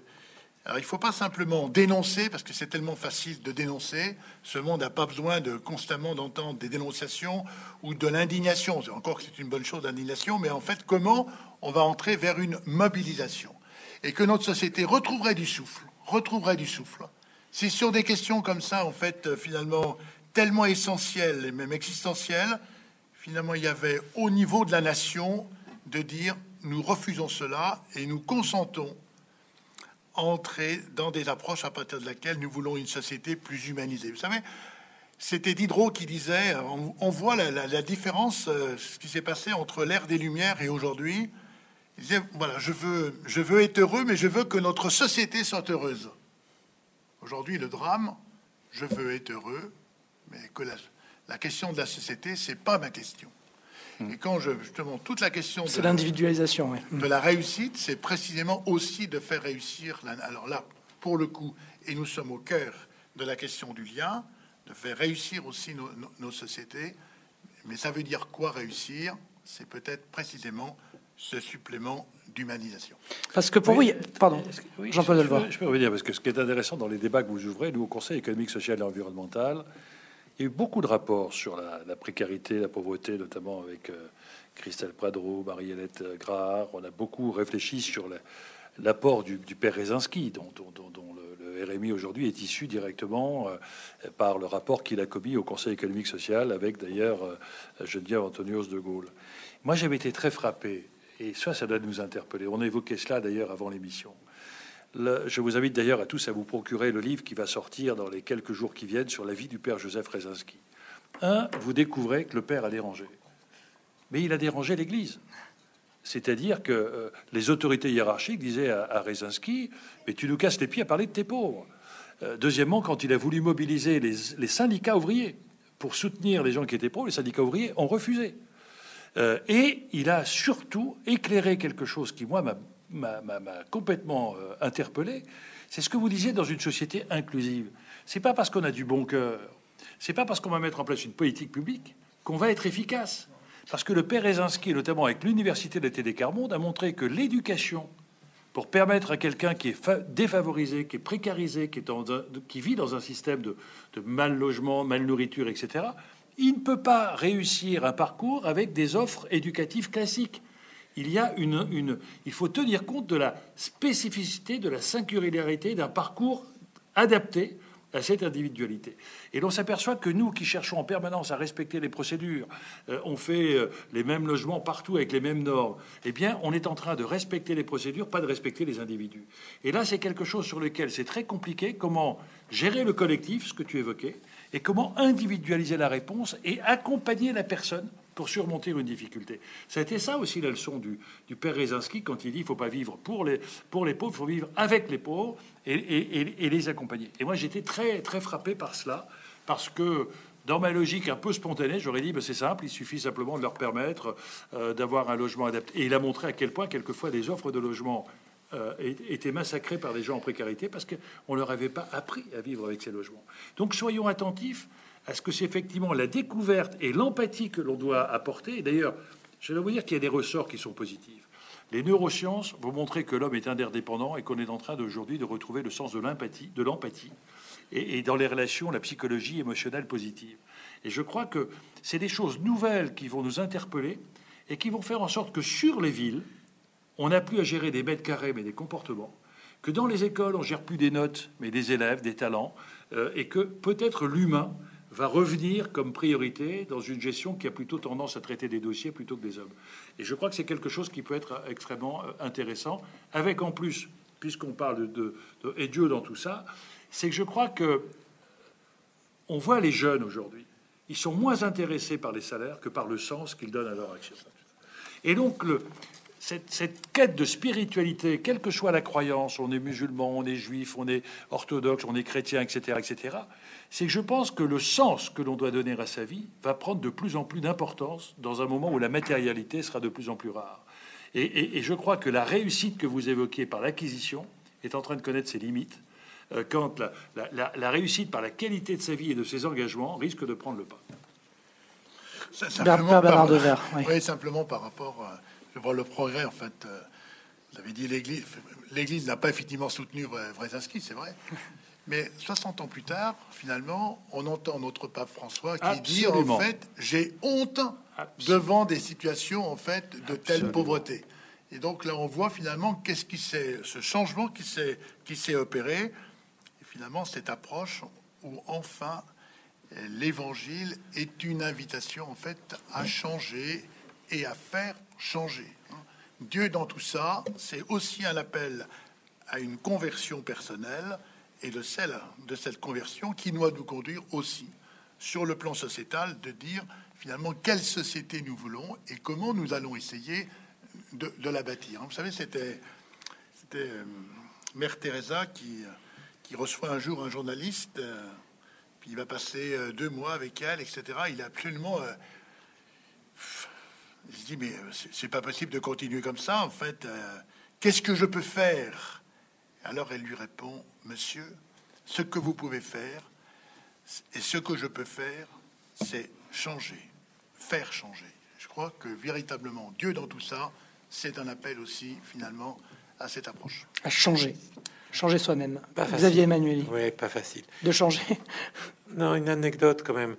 Euh, j'ai fait la toute première mission de Médecins sans frontières, la toute première, c'était 72. Et c'était au Bangladesh, c'était, euh, ça s'appelait encore le Pakistan oriental. C'était après ce, cyclone qui a montré la faillite de l'État. Il y a eu des millions de gens qui ont passé la frontière pour aller au Bangladesh. Bref, et on nous a envoyé, envoyé, ça n'existait pas encore Médecins sans frontières, juste euh, la déclaration à la préfecture, c'est tout. Et on était donc comment envoyer avec Frères des Hommes, comme euh, technicien. parle.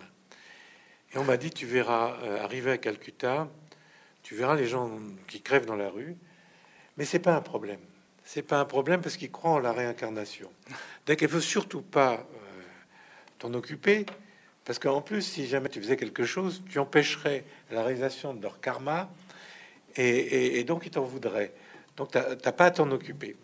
Et moi, en effet, j'ai vu, c'est le camion poubelle qui les ramassait hein, à la gare centrale. On n'a pas le même rapport au corps, du coup. Bah, il mourrait.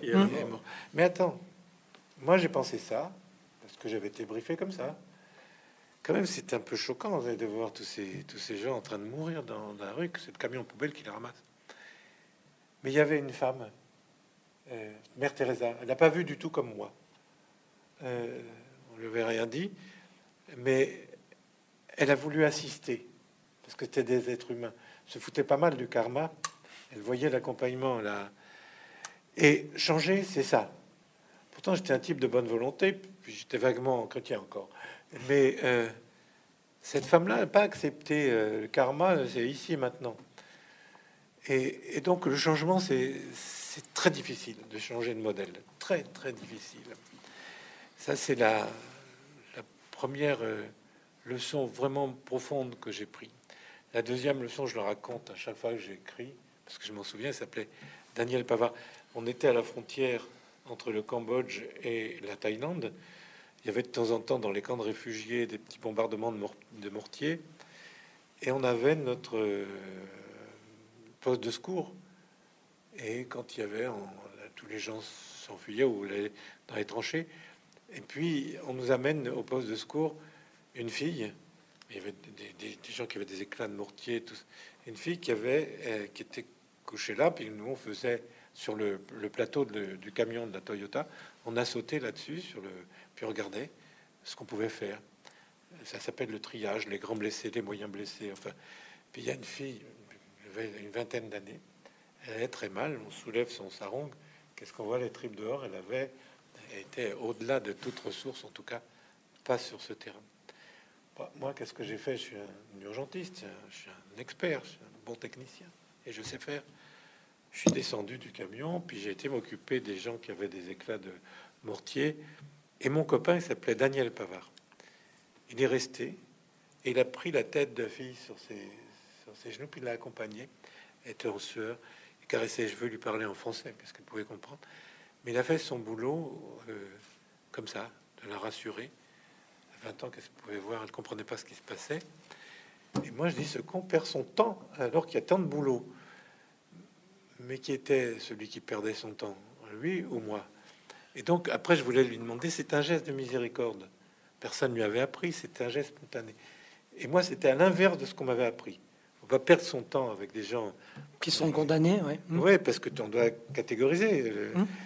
Et donc on en est là. Quand je dis qu'on est encore le 19e siècle, c'est-à-dire le matériel, euh, il faut changer de point de vue. Je me dis aussi, si Jésus revenait sur la terre, il passerait pas la télé. Ou alors euh, on n'est pas couché, mais il irait pas. Euh, et comment on peut percevoir l'évangile maintenant Pourtant, c'est la simplicité même, mais on n'a pas le format pour le comprendre au pied de la lettre. Et de toute façon, les méthodes des médias, bon, peut-être qu'il passerait à Radio Notre-Dame, allez, va. Mais euh, dans tout ça. Ben, justement, il serait pas là avec nos, notre perception. Il n'est pas là dans tout ça. Il peut pas y être. Il faut changer. Vous voulez dire qu'il peut pas être là aujourd'hui? Il peut pas être à la perception immédiate. C'est une éducation. Il faut l'expliquer.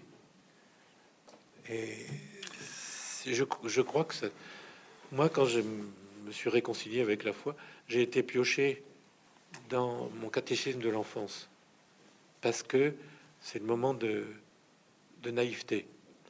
Mais on peut pas le percevoir avec la théologie. En tout cas, c'est ce que je pense. Mais avec le, le cœur, juste avant, Père Bernard Avec une naïveté. Oui, enfin, je sais pas si Dieu.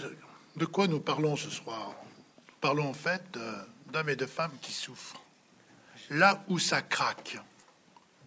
Et si Dieu n'est pas là, alors non, non, mais je sais bien, mais où est Dieu, quoi hein? Oui, où est Dieu Oui, c'est la question qu'on peut se poser, oui. Ah. Et donc c'est vraiment, enfin, on, soulignait tout à l'heure, en fait, euh, avant cette émission, précisément des, hommes comme Nelson Mandela, etc.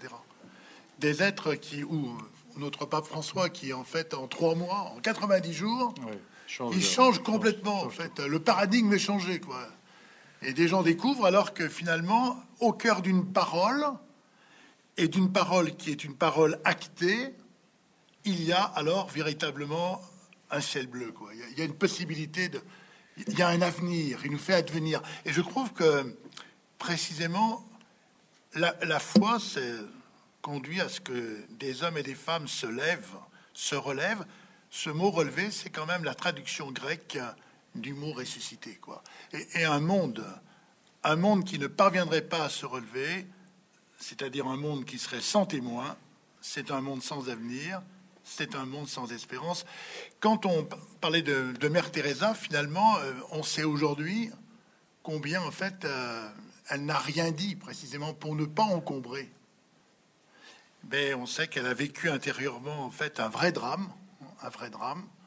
Elle a su, elle l'a écrit, mais elle n'a pas publié, enfin en tout cas ça n'a pas été publié, tant qu'elle était parmi nous. Puis ensuite elle a dit en fait, euh, les souffrances qui ont été les siennes, les, inquiétudes qui ont été les siennes, les, angoisses aussi. Hein, le doute aussi. les, interrogations. Et, bien sûr, les interrogations. Comment ne pas avoir, ne pas en avoir au regard en fait de la question de la souffrance? Et, Dieu est dans tout ça. Alors bien sûr, ce soir, c'est peut-être pas le débat sur la question de la souffrance. Le souffrance, la souffrance n'a pas n'a pas de sens. C'est pas la souffrance qui a du sens. C'est la façon dont des hommes et des femmes, au cœur de cette souffrance, vivent. Non plus, il faut faire attention parce que pas dire non plus que c'est sans, ça n'a pas de sens parce que ça serait une insulte à l'égard de ceux, de ceux qui souffrent. Mais faisons attention au regard de cette souffrance. En tout cas, nous avons une responsabilité d'hommes, de femmes, c'est de dire, d'atténuer la souffrance à défaut de pouvoir l'éradiquer. Et là, Dieu dans tout ça, alors Dieu est là. C'est intéressant le débat que, vous, que, vous ouvrez, puisque bon, les philosophes avaient souvent fait le débat entre souffrance et malheur, en disant la souffrance respecte l'individu, le malheur a tendance à, toucher son, son, âme. Il y a un sujet sur lequel il faut quand même qu'on soit très attentif quand on regarde l'actualité politique actuelle et géopolitique. C'est qu'on voit bien que la, croyance est une démarche individuelle qui, doit transcender l'individu. Et les peuples ont besoin de croyances. Mais euh, lorsque la, religion est utilisée pour embrigader les hommes et être dans une relation dominant-dominé, on est là dans quelque chose qui est totalement dramatique, parce que sous le même vocable de croyance et de religion, on est en train de, refuser l'autre dans sa différence et d'être intolérant avec l'autre. Et nous devons être attentifs à ce qui nourrit au sein de chaque grand courant religieux un certain nombre d'extrémismes qui ont des propos quelquefois qui sont le contraire de l'esprit évangélique qui est celui de la fraternité. Euh, qui suis-je pour juger les autres? Ne me jugez pas avant d'être jugé. Or, très souvent, on se réfugie derrière euh, l'islam, derrière la religion catholique, derrière la religion juive, pour euh, exercer un pouvoir d'embrigadement collectif qui est presque une guerre contre l'autre dans sa différence et dans son refus de la différence. Et là, nous sommes dans un moment où s'il n'y a pas des mobilisations individuelles pour fixer ses limites à l'exploitation de celles et ceux qui utilisent des croyances à des fins d'intolérance, le monde connaîtra des moments extrêmement difficiles. Parce que malheureusement, c'est souvent sous sur le terreau de la souffrance, voire le terreau des malheurs, que se créent des besoins d'espérance que certains n'hésitent pas à exploiter. Et l'on voit bien que notre monde aujourd'hui occidental est en manque d'espérance. Et en manque d'espérance, quand il n'y a plus d'espérance, c'est la gestion des peurs et la gestion des tentations qui est en train de l'emporter. Et nous avons tous une obligation aujourd'hui, que qu'elle soit religieuse, euh, qu'elle soit locale, peu importe l'action que nous devons mener, c'est qu'est-ce que je dois faire pour redonner à quelqu'un qui ne l'a plus une espérance de sa propre vie. Après, il peut y avoir une démarche spirituelle ou pas, mais peu importe. Que chacun soit capable de concevoir un projet pour lui-même dans lequel il soit entrepreneur de sa propre vie et de faire en sorte de tous nous mobiliser pour fixer des limites à celles et ceux qui exploitent la naïveté, qui exploitent la crédibilité et qui répondent aux besoins élémentaires. Moi, je suis très frappé de voir que des prosélytismes religieux se font en satisfaisant les besoins élémentaires, se loger, se vivre, se nourrir euh, euh, et, manger. Et que l'on en revient quelquefois à l'exploitation des besoins naturels pour les amener sur des terrains euh, où on dit à quelqu'un tu vas te transcender en détruisant l'autre. Donc je crois qu'aujourd'hui, soyons attentifs à l'avers et au revers de la médaille. Il y a un besoin de spiritualité, il y a un besoin de donner du sens à sa propre vie. Il y a des gens dont les lumières sont éteintes sur leur propre vie. Comment faire en sorte de pouvoir, par la fraternité, leur permettre de retrouver une, capacité d'éclairer leur propre chemin? Mais soyons attentifs à ce qu'aujourd'hui, il y a des dangers d'exploitation collective à des fins que le monde a déjà connues par le passé, de, formidables violences, voire de destruction de la vie humaine. On devrait faire attention par rapport à, Bernard Dever. Oui, à Xavier Manueli, parce que cette souffrance, il l'a vue de près il est soignant, c'est ce, Paul Claudel dans Le Père humilié. Quoi. Il y a euh, ce, dialogue extrêmement court. Et alors euh, Paul Claudel fait dire euh, Vous ne voulez pas, vous, ne supportez pas la souffrance? Et il répond alors Vous ne connaîtrez jamais la joie. Oui. C'est-à-dire que c'est vraiment euh, une invitation à voir comment nous pouvons, euh, au cœur de cette souffrance, assumer, c'est-à-dire en fait dans, dans ce refus de ce qui déshumanise, de ce qui abîme, de voir comment dans ce combat, euh, finalement, il y a aussi une possibilité d'accéder à la joie qui est la joie du sens. Le sens de la souffrance. Pas le- oui, enfin aussi de donner un sens à sa vie. Quoi. Au Oui, soir d'une existence, finalement, qu'est-ce qui compte Mhm.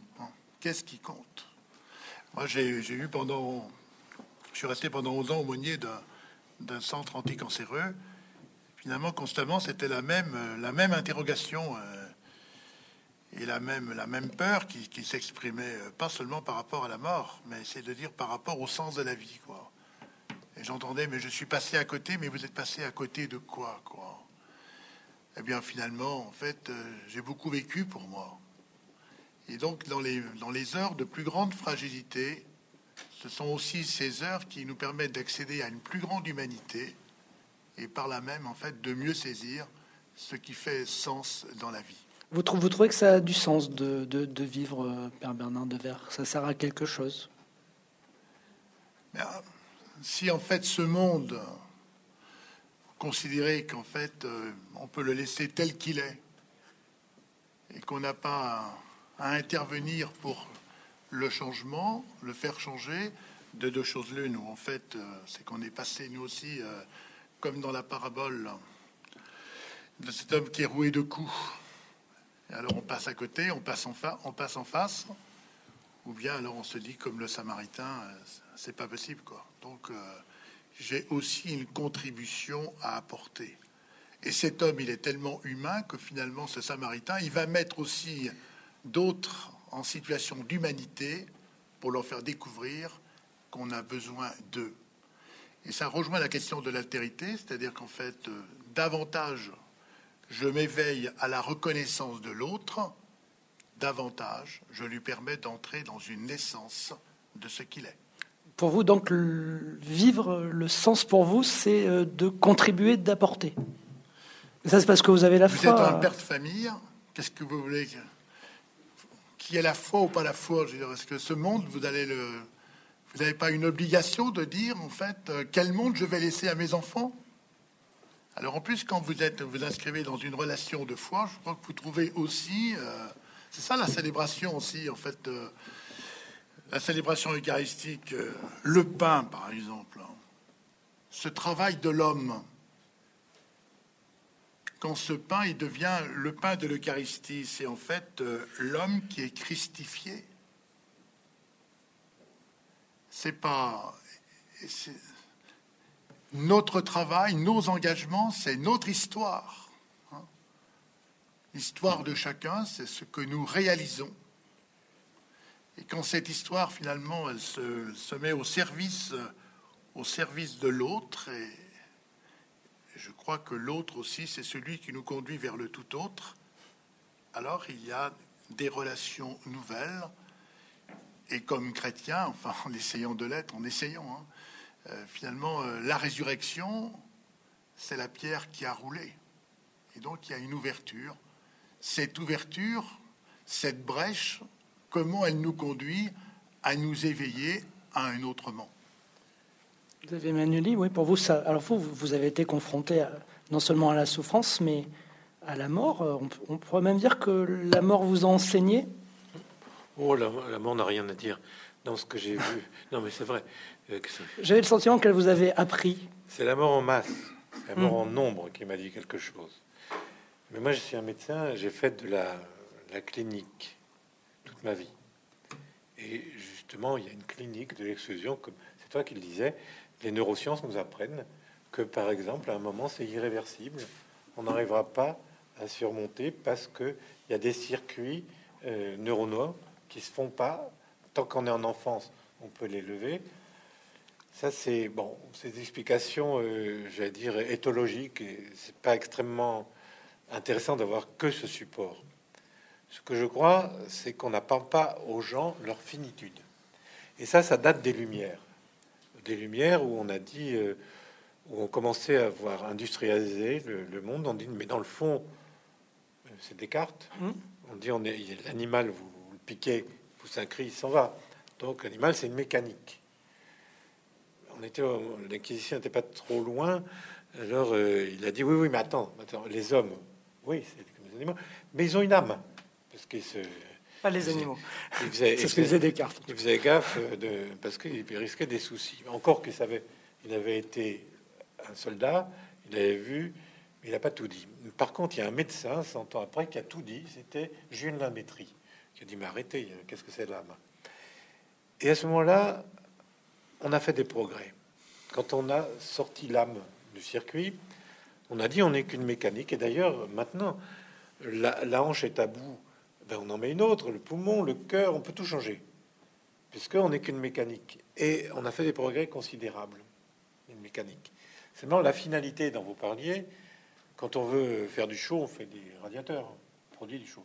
On veut faire du froid, euh, on, fait un frigidaire. Et l'homme, c'est quoi sa finalité? Eh ben, sa finalité, c'est justement de produire du sens. N'importe quel sens. Lui, il veut toujours des explications. Et pourquoi moi? Et pourquoi, pourquoi ça m'arrive? Donc du sens et puis de l'amour aussi. De... C'est ça qui produit, c'est la production de la machine humaine. Et les médecins n'ont pas très bien compris, on répare la machine, on peut la réparer. On se met pas dans la tête qu'un beau jour, il va falloir euh, arrêter le combat. Et, euh, parce qu'il y a la mort au bout. C'est con, la mort, euh, ça veut dire que la machine est, ca- est cassée, on peut plus la réparer. C'est qu'on a, mais on espère bien qu'un de ces quatre, la mort, on va y arriver. Et donc, et d'ailleurs, les statistiques sont mauvaises, mais enfin, euh, 100% de mortalité. Mais un jour, on va y arriver. On va faire cryogéner, on va mettre à plus tard. Donc, le, le- la notion de mort, de mort, elle est out. On n'y pense pas. Donc, Elle est occultée. hein. On parlait bah, de, c'est la pauvreté, mais, Mais la c'est- mort c'est- est occultée c'est aussi. Comme montrer ses fesses, de dire là, c'est aussi obscène. C'est euh, parler de la mort, euh, surtout à des gens qui vont pas bien, euh, dire, ou des gens vieux. Euh, vous pouvez toujours. euh, donc la finalité vous, vous échappe. Ça c'est une chose. C'est tabou, c'est monstrueux et c'est obscène de parler de la mort. Donc est-ce que vous pouvez trouver du sens Alors moi, comme médecin, j'ai vu en effet que la douleur n'a pas de sens. La souffrance, donc. Non, La douleur, La douleur, c'est pas pareil. Hmm. Et parce qu'il y avait le dolorisme, c'était un, c'était un, un mouvement chrétien. Euh, mais c'est il y a longtemps, oui. La souffrance ça peut avoir un sens, mais la douleur, par exemple, c'est un enfant, c'est un bébé, que ça veut dire? Et par contre, j'ai vu des choses. Quand j'étais au Caire, j'ai vu des, des gamins avec cette cicatrice-là. Ils avaient vendu un rein. Euh, ben oui, le corps, c'est une mécanique. hein. Euh, les gens se prostituent. Pourquoi? C'est leur liberté, c'est leur, leur corps, c'est à eux. hein. Et euh, cette espèce de, de mépris, de rejet euh, du corps, on peut en faire ce qu'on veut, comme si on était propriétaire. Mais moi, Dieu dans tout ça, c'est le Christ. Il a été incarné, il a pris notre statut, il a eu un corps pareil. Pour vous, le Christ, c'est Dieu incarné. Oui. C'est- notre concept de Dieu qui fait, ben, enfin, c'est béaba, me semble-t-il. Euh, c'est, et il dit une chose, par son incarnation, c'est le, le top de la création, c'est l'homme. Et sa finalité, d'ailleurs, c'est écrit partout. Et donc, euh, euh, chaque homme a le Christ en lui. Voilà, moi, Dieu dans tout ça, il est là, dans le respect du corps, dans l'acceptation la mort, quand le, de faire dans le, respect du vieillissement, il y a des phases ascendantes d'acquisition, les phases où on est en plein la production dans, dans la nature, puis la, la phase de on vieillit et puis on meurt et on a confiance dans cette destinée. Et le Christ nous dit ça.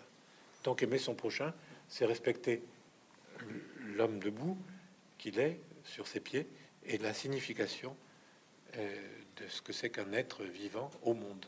On en est loin, là, au- aujourd'hui, euh, Oh, dans, vient, notre société, parce que l'homme devient de plus en plus euh, une marchandisation. Vous parlez, on vend un rein, mais c'est des débats actuels. On peut parler de la médecine au service de la consommation par rapport à la procréation médicalement assistée, de la gestation pour autrui. Alors, on peut penser que c'est de l'altruisme, la gestation pour autrui, d'ailleurs. Mais on sent bien que derrière tout ça, il y a de la marchandisation. euh. Mon Et corps, je peux le... Donc, on est loin de ce sens de, la- de redonner de la un sens, ouais, j'ai envie de dire euh, spirituel euh, à, l'être humain. On, on est de plus en plus un, être matériel. La mort, on l'occulte aussi. euh. Jean- Jean-Paul Mais Delevoye. Je suis, je suis intéressé erreur. par ce débat parce qu'en réalité, quand, quand euh, euh, Xavier parle de la capacité que l'on a de réparer les corps. Nous avons un paradoxe, c'est que c'est la mort qui donne du sens à la vie. C'est la perte potentielle de notre vie qui doit donner du sens à notre vie. S'il n'y avait pas la mort, euh, et si on était certain de ne jamais mourir, on aurait du mal. On pourrait même pas l'imaginer si on voilà. On a toujours, on accorde toujours de la valeur à ceux que l'on a la capacité de perdre. Et c'est souvent cette négation de la perte qui fait que l'on oublie la valeur. Euh, lorsque l'on vit en couple, si l'on est convaincu que jamais euh, son conjoint partira, on perd la notion du besoin qu'il y a d'enrichir cette vie du couple tout le temps. Euh, et donc, je crois que plus on a la capacité médicalement de réparer les corps, plus il faudrait compenser cela par un éveil des consciences, par un éveil du sens, dès le plus jeune âge. Or, nous sommes en train de remplir les cerveaux de connaissances, on n'éveille pas les consciences. Et on n'éveille pas le sens critique. Aujourd'hui, on n'a plus besoin d'acquérir des connaissances, on a des connaissances partout.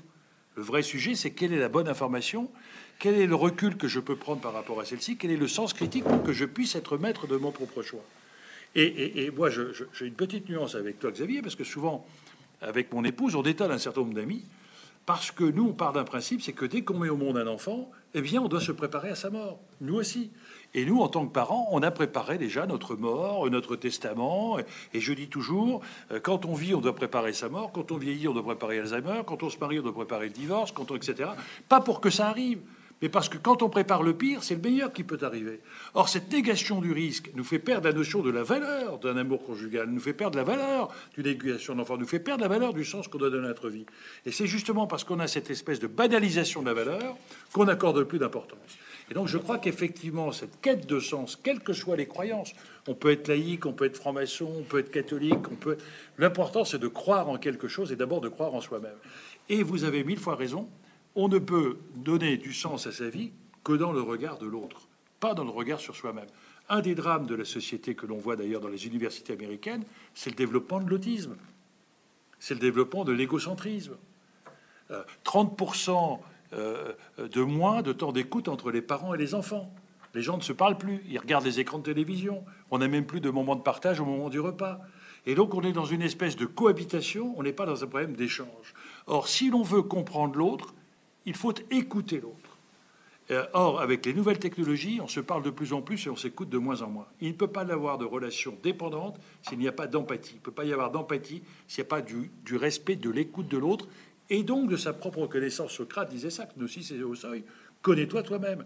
Or, je suis extrêmement préoccupé par le fait que, ayant négligé ce sens des consciences, de l'humanité, de la différence de l'autre. Moi, j'aurais souhaité que dans les écoles, on apprenne un peu plus la différence. Le, problème que vous évoquez, c'est que rien que sur le vieillissement de la population, on a besoin de 50 millions de populations étrangères d'ici 2050 en Europe. Si nous n'abordons pas le problème de l'immigration, le problème de l'intégration, le problème de la différence, nous aurons des confrontations de plus en plus violentes et de plus en plus populistes du rejet de l'étranger.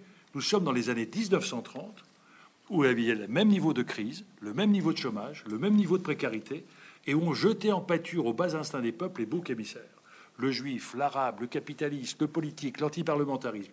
Nous sommes exactement dans ce type de situation. Nous allons basculer sur la perception de la richesse de chacun pouvant contribuer à notre propre richesse, ou sur la négation de chacun qui me permettra de survivre. Et là, nous sommes dans ces carrefours qui sont extrêmement préoccupants et sur lesquels j'appelle la vigilance de tous. Et pour vous, euh, Jean-Paul Delevoye, euh, le sens de, de, la vie, quel est, le sens pour vous? Le sens, c'est de pouvoir s'enrichir au, travers du regard de l'autre et de pouvoir, à la fin de la journée, se dire est-ce que j'étais utile à ma collectivité euh, par rapport à cela? Est-ce que j'étais utile? Et que l'on s'aperçoit, il y a un proverbe musulman qui est tout à fait intéressant la main qui donne est plus, est plus riche que la main qui reçoit. Or, on est souvent dans une société où l'on a dû ce qui est intéressant, c'est de pouvoir. Céline avait dit quelque chose de quelqu'un qui était malheureux. Il n'a plus assez de musique dans son cœur pour faire danser sa vie. Quelquefois, c'est simplement une fois par jour essayer de donner un peu d'étincelle, un peu de lumière, un peu de musique dans la vie de quelqu'un. C'est cela le sens que l'on doit donner à sa vie. Oui, Madame Devin, je crois que vous vouliez réagir. Non, moi je suis complètement d'accord. Je veux dire que ça marque une inquiétude, quoi. Oui, c'est sûr. C'est Bertolt Brecht hein, qui dit effectivement, euh, on est venu, euh, on est venu arrêter un juif. Oh, puis je me suis dit finalement, Ah oui, hein, absolument. deux ou trois de moins. Puis on est venu arrêter des communistes. Puis, puis j'ai eu la même approche.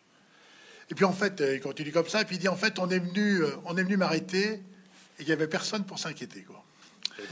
Euh, et je trouve que c'est c'est tellement juste, quoi. Un monde qui, à la fois, l'inquiétude, c'est marqué, c'est le prendre soin de l'autre. C'est le prendre soin de l'autre. C'est souligné très très fortement par, notre pape François. C'est aussi euh, cette invitation un petit peu à entrevoir que vous l'avez bien noté, la question du manque. Quelles que soient les spiritualités, notamment en fait dans l'expression de l'amour, de dire à quelqu'un tu me manques, eh bien c'est qu'en fait c'est à travers le manque que j'éprouve en fait finalement la relation que j'ai avec l'autre. Tu me manques, sans toi, ben, sans toi je suis pauvre. Sans toi je suis pauvre d'espérance. Sans toi je suis pauvre de joie. Et notre société, elle a peut-être que pour qu'elle retrouve précisément cette approche de l'humanisation, d'une plus grande humanisation, elle doit s'éveiller. On croit que c'est effectivement un éveil des consciences à se dire, mais finalement, et l'autre, est-ce qu'il me manque? Et sur un plan spirituel, je trouve que c'est extrêmement important de pouvoir s'inscrire dans cette relation, dans cette relation-là. Puis je voudrais quand même dire que Dieu dans tout ça. Quand même, Dieu dans tout ça, c'est quand même euh, la chance que nous avons les uns et les autres euh, de nous laisser interroger par rapport à la question de Dieu. Alors ensuite, la réponse, chacun effectivement dans une approche de liberté est appelé. Mais il nous appartient à chacun, et, et je trouve que c'est vraiment la grandeur de l'homme. La grandeur de l'homme, c'est que nous avons tous, il nous est donné cette possibilité, soit de faire vivre Dieu en nous, soit de l'éteindre. Quelle liberté et quel respect de l'homme. Qu'on y croit ou qu'on n'y croit pas. Bien sûr. Bien sûr. En tout cas, de, de l'éveil de, de l'autre, des, consciences. On peut parler donc de spiritualité en-delà de, de, de- sans mélanger avec la religion, par exemple. Revenir simplement à, à qui on est. Mais euh, absolument. L'important, c'est de croire en quelque chose. D'abord, de croire en soi et de croire en quelque chose qui donne du sens. Et, vous avez raison, c'est dans, le regard de l'autre, dans le partage et, et dans la réflexion. On a, moi, je suis très frappé de voir qu'aujourd'hui, on n'éveille plus les consciences de nos enfants. Ils consomment une image, ils ne la critiquent pas. Euh, et donc, je crois que c'est quelque chose d'important. Et comme je pense que nous allons rentrer dans des résiliences, le mot résilience, avant, c'était une résilience individuelle. Nous sommes rentrés dans un moment de résilience collective, c'est-à-dire comment la société japonaise dépasse le, choc de Fukushima, comment nos sociétés occidentales, occidentales vont, se, vont se réveiller après euh, eh bien, le fait que la performance économique ne constitue plus la performance sociale et que on a beaucoup de matériel, de, de biens matériels, mais on n'est pas heureux. Ça, c'est un vrai sujet, ça. Et, et- donc, ça veut dire que de la cohésion sociale, on va passer par la vitalité sociale, par la, par la, par la, par la solidarité de proximité. Plus la mondialisation fait reculer les frontières, plus on a besoin de protection de proximité. Et la protection de proximité, ça veut dire recréer des communautés, des communautés de pensée, des communautés de sens, pas des, co- des communautés de partage. Et je crois que euh, les jeunes ont parfaitement compris cela. Je vois se développer sur les terrains des, des choses extraordinaires de partage, de solidarité, des modes collaboratifs. Donc le, l'humain est en train, les liens sont en train de se, de se tisser de façon incroyable en, en, contrepartie des ruptures auxquelles on assiste sur un plan collectif. Donc il faut être optimiste, il faut, être, il faut croire en l'individu. L'individu est capable du meilleur, mais il est aussi capable du pire. Et c'est notre responsabilité à chaque fois de l'aider à être meilleur. Et c'est comme ça qu'il nous aidera, lui, à, ce que l'on soit, nous aussi, meilleurs. Donc je crois qu'on a tous un intérêt euh, individuel à faire en sorte de pouvoir aider l'autre à, être meilleur, parce que ça fait partie d'une espèce d'émulation collective dans laquelle on se... Ensuite, il peut y avoir la transcendance spirituelle, les gens croient ou, ou ne croient pas, mais l'important, c'est qu'ils croient en quelque chose. Et donc je crois qu'on est dans des moments de mutation de société, où on va peut-être revenir à l'essentiel. Ce qui est important, c'est pas le bien matériel, c'est le bien spirituel. Et, et- et- et c'est important de croire en quelque chose alors que l'on a appris plutôt à ne croire en rien et, et à, et à- et à consommer. Donc je pense qu'on est peut-être aujourd'hui dans des moments où les ressorts euh, sains sont en train de pouvoir euh, réveiller euh, euh, notre excès de matérialité dans lequel nous étions. Xavier Emmanueli, je crois que vous vouliez dire quelque chose avant que nous concluions notre rencontre et Dieu dans tout ça. Mais justement, précisément, Dieu dans tout ça, il faut lui laisser la place. Si votre ego, votre moi prend trop de place, Ah pas de la place pour le Dieu. Alors, je crois qu'il faut s'effacer. Comme ça, euh, l'autre euh, trouvera sa place chez vous, dans votre cœur. Mais plus vous avez un moi comme ça, moins il y a de place pour les autres. Et moins il y a de la place pour Dieu. Et je pense que Dieu, dans tout ça, il faut, faut l'accueillir. Il faut lui faire une petite place, une petite place. Moins d'ego et plus de liberté pour que l'autre et pour que Dieu vienne être chez vous. Merci euh, Xavier Emmanueli, euh, merci euh, Jean-Paul Delevoye, merci Père Bernard Devers d'avoir participé à Et Dieu dans tout ça, enregistré en public au Collège des Bernardins. Xavier Emmanueli, je rappelle que vous êtes médecin, vous avez fondé le SAMU social et le SAMU social international. Vous êtes cofondateur de Médecins sans frontières, MSF, et vous avez euh, occupé les fonctions de secrétaire d'État à l'action humanitaire. C'était dans le gouvernement euh, Juppé. Merci Jean-Paul Delevoye. Vous êtes président du Conseil économique, social et environnemental. Vous avez été ministre de la fonction publique, de la réforme de l'État et de l'aménagement du territoire. C'était dans les gouvernements Raffarin. Vous avez été aussi sénateur, député et médiateur de la République. Père Bernard Devers, euh, merci. Euh, comme je viens de le dire, euh, vous êtes prêtre promoteur immobilier. Vous avez fondé Habitat et Humanisme. C'est un mouvement qui agit pour loger et insérer des personnes en difficulté. Merci à vous. À très bientôt. Merci à vous.